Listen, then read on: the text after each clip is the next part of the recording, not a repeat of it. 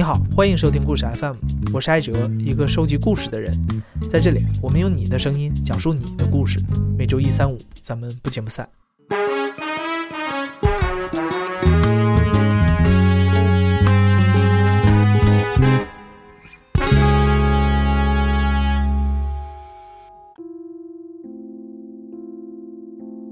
前一阵子啊，民政部公布了一个数据，说仅在2018年，中国就有380万对夫妻登记离婚。在这个庞大的群体中，有相当一部分人还是想要重新结婚的。但是在中国，再婚通常是一件非常难的事儿。我们在之前的节目里讨论过老年人相亲中残酷的鄙视链，而这条鄙视链在想要再婚的中青年人当中也是一样存在。今天的讲述者是一位八零后的女性。在女儿四岁的时候啊，她因为感情不和结束了上一段的婚姻。虽然生活在上海这样的国际大都市，也有很好的工作，但她的再婚之路还是困难重重。我叫 Aurea，是八零后，来自上海，现在居住在美国。我是个比较传统意义上的。呃，一直在象牙塔里面读书，因为我是学医的，所以我一直在学校里面学了蛮长时间。当时研究生快毕业的时候，好像社会上对这个上海这边大城市的这个剩女现象也，好像讨论也蛮多的。但自己呢也挺呃着急，虽然我当时也都没有什么恋爱经验，一直都在读书。后来也就是通过朋友介绍，就认识了呃我的前任。然后我们很快就就结婚了，因为当时觉得，嗯，好像人还蛮踏实的，嗯，也没有考虑特别多。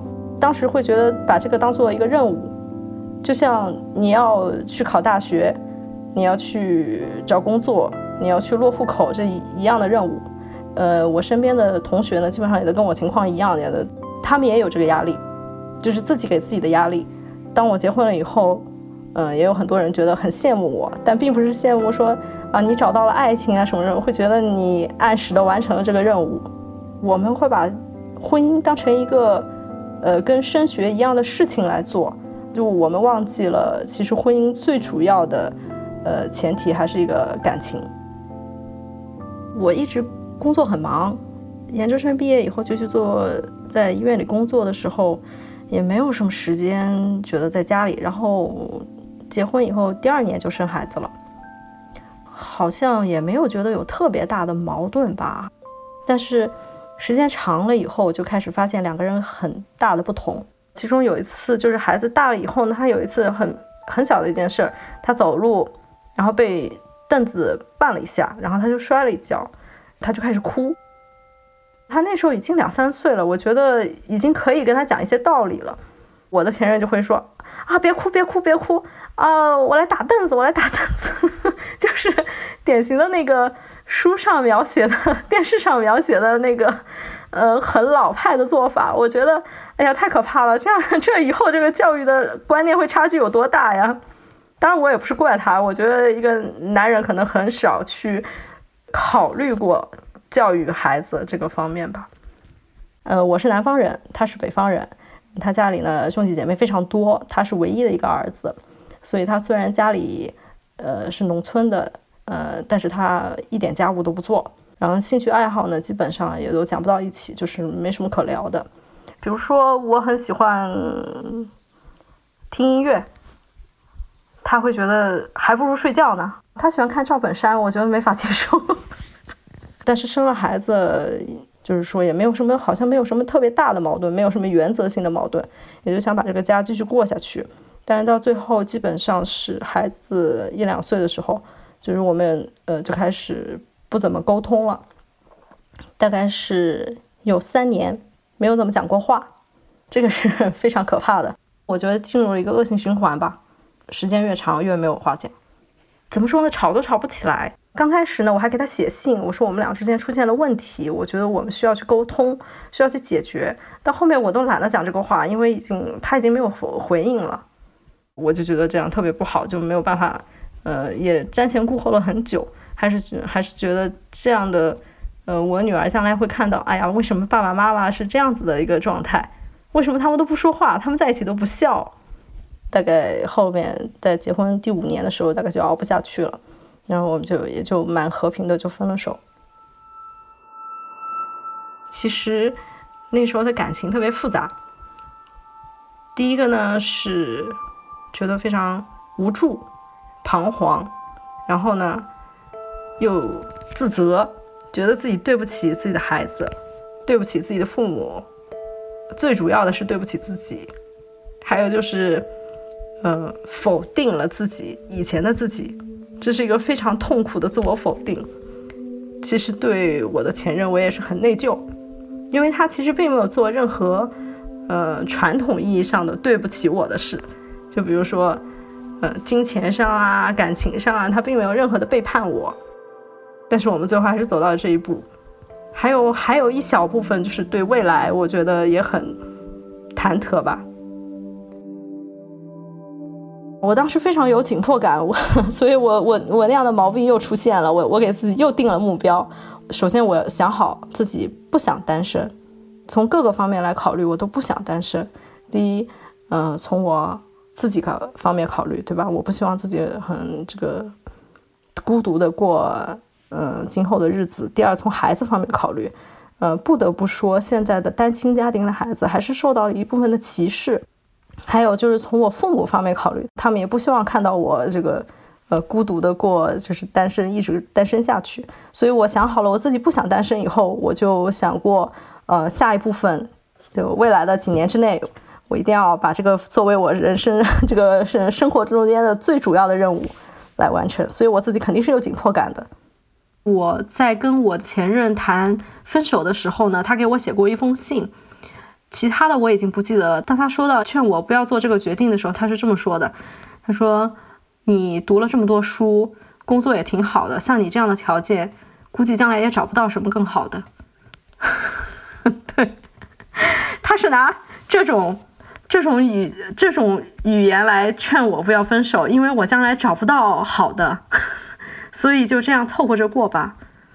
我对我自己的定位嘛，就是单亲妈妈，这个这个这个在在婚恋市场婚恋市场上肯定是最不受欢迎的一类，但是我对我自己还是有信心的，我觉得我自己不太作吧。所以我觉得要求不太高的话，应该还是有可能的。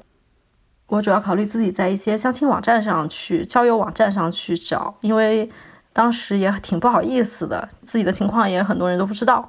到后来呢，我就觉得像交友网站不太靠谱。以后呢，呃，我也有一些朋友、亲戚会帮我介绍，总共大概超过十个。跟我接触时间比较长的是有两个人，第一个人呢是我。我们有谈了几个月，就是他从各方面来说呢是蛮符合我的要求的，我们也也谈得来。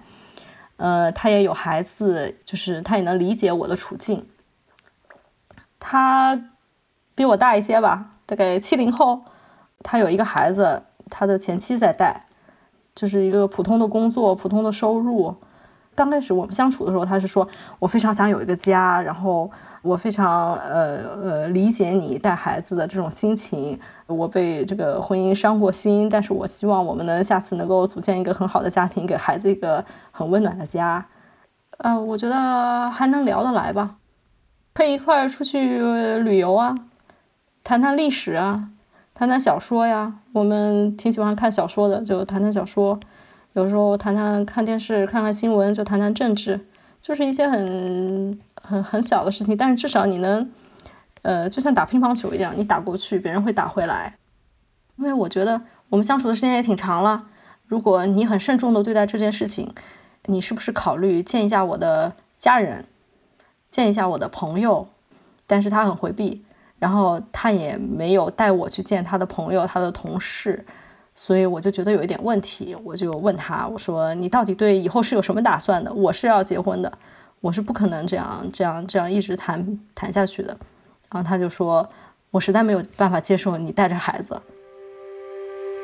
那是个周末，我们是在加班，送我去上班，回去了以后我就看见他并没有把车开走，他的车就停在楼下，打着双闪，然后他就在抽烟，一直一直的抽，估计抽了有四十多分钟，后来。我自己呢就特别的难过，特别复杂，也说不清楚自己哪里难过，到底是对这个人失望呢，还是对自己失望，还是觉得对不起孩子，呃，我都不记得自己当时是怎么想的，但是特别难过。然后我就站在那里站了四十分钟，最后他还是没有走。后来我就实在受不了了，我就走了。相处了几个月以后，他会告诉我对不起，我我觉得我能接受带孩子的妈妈，但是事实告诉我，我实在是没有办法接受。虽然我自己有孩子，但是我没有办法接受别人有孩子。我也能看到他非常的非常的纠结，不知道该怎么做。嗯，但是我很失望，他纠结的居然是。这样一件事情，就是只是因为我有了我，我有我的孩子。我印象比较深的一个人呢，他就会说，在第一次跟我聊天的时候，他就说，我有一个孩子，很多女生很介意。呃，我实话实说，你有一个孩子，我也非常有顾虑。不过咱们还是先见见看。可能他说这句话也没有什么特别的意思，也可能我当时比较敏感。但是这句话，我觉得你可说可不说。你说出来，说明了你觉得我不应该介意，或者是你不介意我介意不介意。所以我我这个就比较介意。后来其实交往时间都没有多久，受到的拒绝呢非常的频繁，也非常的多。我自己呢也把条件一再的降低，备受打击。后来呢，我印象比较深的就是有一个朋友给我介绍一个。嗯，我记得还挺清楚的，五十二岁，我当时三十二岁都不到吧，估计 对。然后他当时跟我说的是，这个人是事业有成，是一个单位的领导，孩子已经上大学了，在国外。嗯，他当时是以一个以一个非常急切，就是呃语气是跟我说的，他说：“哎，这个条件跟你真是太相配了，哎，你这个找他，你真是真是下半辈子你都特别幸福。”离婚了以后，被周围的环境、别人的评价，以及很多时候来自相亲对象的评价，你就开始物化自己，然后自我否定。你会觉得你自己没什么价值，就没什么拿得出手的，嗯，就没有自信了。你不会觉得，哎呀，嗯，这些人有问题，他们的价值观有问题。你会觉得你自己有问题，别人都是对的，因为大家都是这么说的。三十岁以后就打八折，离异了以后呢，就是打五折。这个。单单身妈妈那就是买一送一的价格，对，他们就首先把这个条件就就完全不考虑你的其他的方面，这一点也就算了。到事后呢，就是我其实是这个都发生了很久了，我都到美国以后不止一次，我以前认识的人会给我发消息，用炫耀的口气说我又结婚了，我的现任是没有结过婚的。单身女生，这就是一个物化女性的一个非常典型的表现，因为他们不会说我的呃太太现在是个什么样子的人，而会首先就说她是个未婚女性，好像这个就是一个非常值得炫耀的资本。我们谈到物化女性的时候，呃，我们也要发现，其实社会对于男性的评价标准也是非常非常的单一。当我们去介绍一个男性的时候，我们很可能就是说他赚多少钱，他是什么领导或者。你好像说的比较没那么俗一点，你会说他是毕业于哪个学校？其实都是对人的一个物化。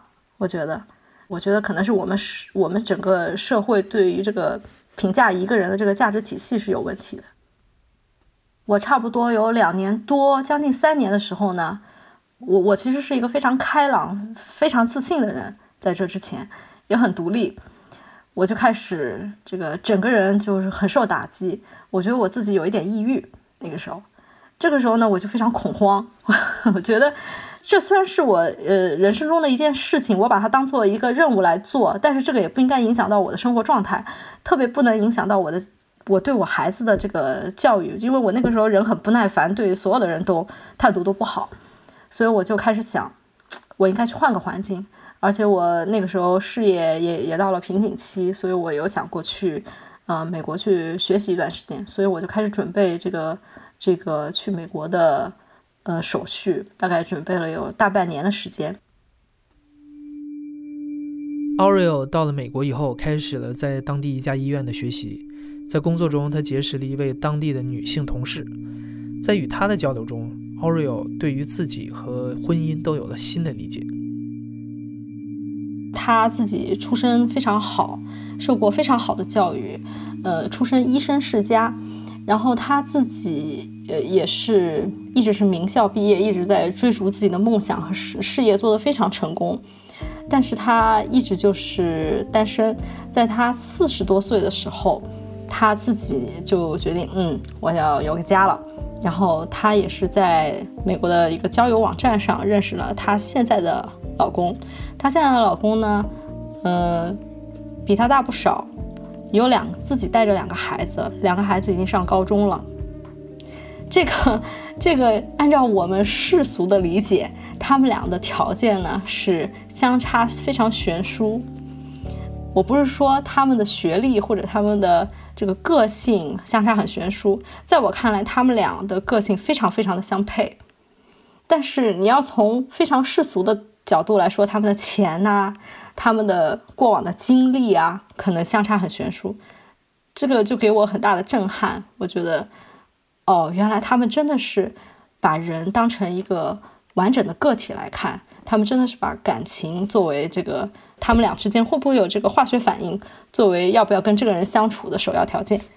跟我聊天的时候，他们就觉得就觉得不可思议，他们觉得一个受过高等教育的女性，在他们看来，他们比较注重的个性呢，基本上都是独立，对吧？有责任心，有幽默感，有一点自己的爱好，他们会觉得这个是比较重要的。然后他们觉得啊，这种情况下你怎么会会单身？为会为什么会有人是会因为你的你的婚史，你带着孩子而拒绝你？然后他们觉得挺不可思议的。他们更觉得不可思议的是，呃，你为什么不去享受爱情？他们会觉得会会鼓励你去自己去寻找。其实我当时，嗯，注册交友网站都是他们帮我注册的。我刚开始很犹豫，因为我其实并没有想。想就完全放弃在国内的事业，我当时问了我的朋友，我说啊，万一我们不以结婚为目的，那不是耍流氓吗？他们就像看着外星人一样看我。后来我就觉得，哎呀，这个就算练练口语吧。我通过交友网站刚开始的时候呢，见了三四个人，然后聊天聊了几个。我其实试着交往过美国美国人、欧洲人、亚洲人。虽然都是个例，但是他们有有有挺明显的不同。但是唯一的共同点就是他们都不太介意你 你有婚史有孩子。奥瑞 o 说，美国人不太在乎结婚对象的婚史和有没有孩子，当然也是有其他原因的。比如她的那位同事，虽然她和她丈夫与前妻生的两个孩子都住在一起，她也非常爱这两个毫无血缘关系的孩子。但是他们在结婚前就已经约定好，理论上抚养这两个孩子的花费只由她丈夫自己承担。有一次，她丈夫在没有告知她的情况下，从他们的公共账户里拿了二十美元给自己的孩子买生日礼物。这位同事知道以后就非常生气，因为在他看来，这不是钱的问题，而是对方不够尊重自己。这样的做法在我们的文化中可能显得有些不近人情。但他让奥瑞 o 意识到，好的婚姻前提是彼此尊重。他当然希望未来的另一半也爱自己的孩子，但是也绝对不会把对方的付出当成是理所应当的事情。虽然在美国的这段时间让奥瑞 o 对于伴侣和婚姻有了很多与过去不同的看法，但是在那里的相亲也不是一帆风顺。后来这个呢，嗯，是我一个朋友介绍的。我们是异地，虽然都在都在这边吧，但都不是在一个城市。是中国人，是他也是离异，有两个孩子，有一份挺体面的工作。我们当时谈了以后，我觉得这个人挺踏实、挺靠谱的。当时我们就谈论过，如果想进一步走下去的话，那么我们就要面临着这个办身份的问题。我当时有延期在美国，我当时就找了我的资助我办签证的这个单位吧。延期了大概一年，我就是继续要继续我的事业。当时他就说：“嗯，他说你已经延期了一年，那你就搬到这边来。”我说：“这个好像不太好，因为我让这个这个学校给我延期，是因为我要继续帮他们做一些工作，我并不是要依托他们来给自己一个缓冲的时间，这对我来说是一个原则问题。”他当时说。那我可不会等你半年。嗯，他虽然是一个开玩笑，我我作为女性可能就特别敏感。我当时就觉得他不尊重我，就是不尊重我的选择。然后也没有从我的角度来考虑问题。这会儿距离奥瑞有离婚已经过去两三年了，频繁的失败让他对再婚几乎已经失去了信心。有一天，他在相亲网站上看到了一位七零后的日本男士给他发来消息，他们一起聊一休哥和哆啦 A 梦，一起吃火锅。这位男士几乎满足了奥瑞欧对于理想伴侣的所有想象：细心、尊重女性、喜欢孩子、有共同爱好。于是没过多久，他们就在一起了。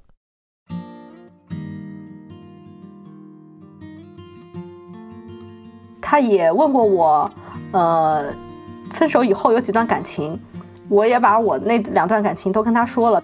当时他就总结了一下，他说他们不想再在你身上投资了。这我觉得他总结的特别好，他们觉得我不值得投资，他也很特别能理解，所以我们之间这个不是不是存在什么文化差异的问题，因为他很能理解，这个在大城市可能像我们这一代，迫于这个社会的压力，他是日本人，他们国家也有这个情况，因为后来我们就回日本见他的家人的时候，我也很忐忑，我说，哎呀，你父母是不是会不会不不接受我啊，什么什么的，他说，我父母。不会开干涉我的选择，然后我就问他，那如果是在呃日本的话，你会不会还会选择我呢？他说，说实话不会。对，所以我我我我其实其实反思，我觉得哎呀，这个这是个非常有意思的话题，到底是什么导致了这个我们这样物化女性或者是物化男性？为什么会导致我们的这个看人的标准，这个评价一个人的标准这么单一？到底是我们本人的问题吗？还是我们这个社会的问题呢？但是如果我们回到上海，回到国内，拿很世俗的标准来看的话，他有着非常体面的工作、收入、教育背景、家庭，最主要的是他没有结过婚。在上海，我一辈子都觉得我自己配不上他。我最开心的是，在美国，我从来不会有这么想。我在读书的时候，我觉得他特别的支持我。如果我考了很好的成绩，他会特别骄傲，他会去跟他的家人和他的同事说，就是他是发自内心的为我自豪。他还会有一天在开玩笑的时候，他就说：“哎，你是怎么做到一直拿 A？” 然后我我心里就特别欣慰，我觉得我看中的东西，可以让我自豪的东西。终于，我的另一半也特别看重。我们结婚了以后呢，我们拍这张照片，然后他就发发在他自己的脸书账号上，然后他的一些朋友就在底下留言，非常惊讶的说：“啊，你结婚也就算了，你怎么还当爹了？” 就是，然后他的回复也是让我一直是非常非常感动，而且也会一直记住的。他的回复就是。嗯，是的，我结婚了。我的我现在的妻子来自中国，她是一名医生，一名 PhD，她也是一名六岁孩子的母亲。我为她骄傲。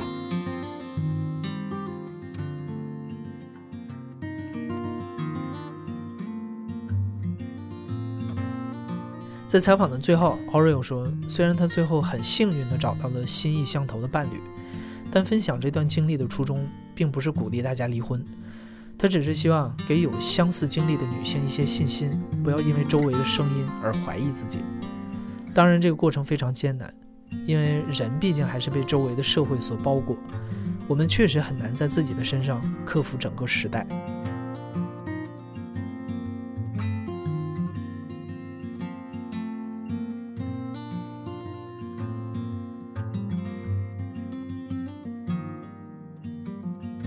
其实就在我一两年前，我回国的时候，我有一个男同事，他其实真的不是针对谁，他就跟我讲了一件事儿，八卦一个人说，哎呀，这个人也是，他们也都家庭挺美满的，就是夫妻是工作都很好，然后老公出轨了，被老婆发现了，老婆就要闹离婚，然后我这个男同事跟我的原话就是，哎，这个老婆真是太笨了。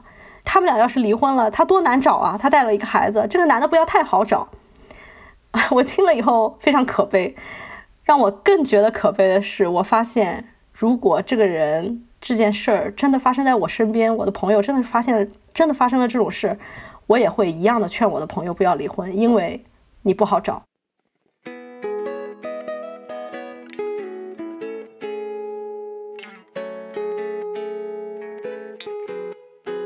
在听故事 FM 的时候，如果你想阅读本期故事的图文版，或者是想上节目讲你的故事，那欢迎关注故事 FM 的微信公众号，在那里你能找到所有你需要的内容。你现在正在收听的是亲历者自述的声音节目《故事 FM》，我是主播艾哲。本期节目由刘豆制作，声音设计孙泽宇。感谢你的收听，咱们下期再见。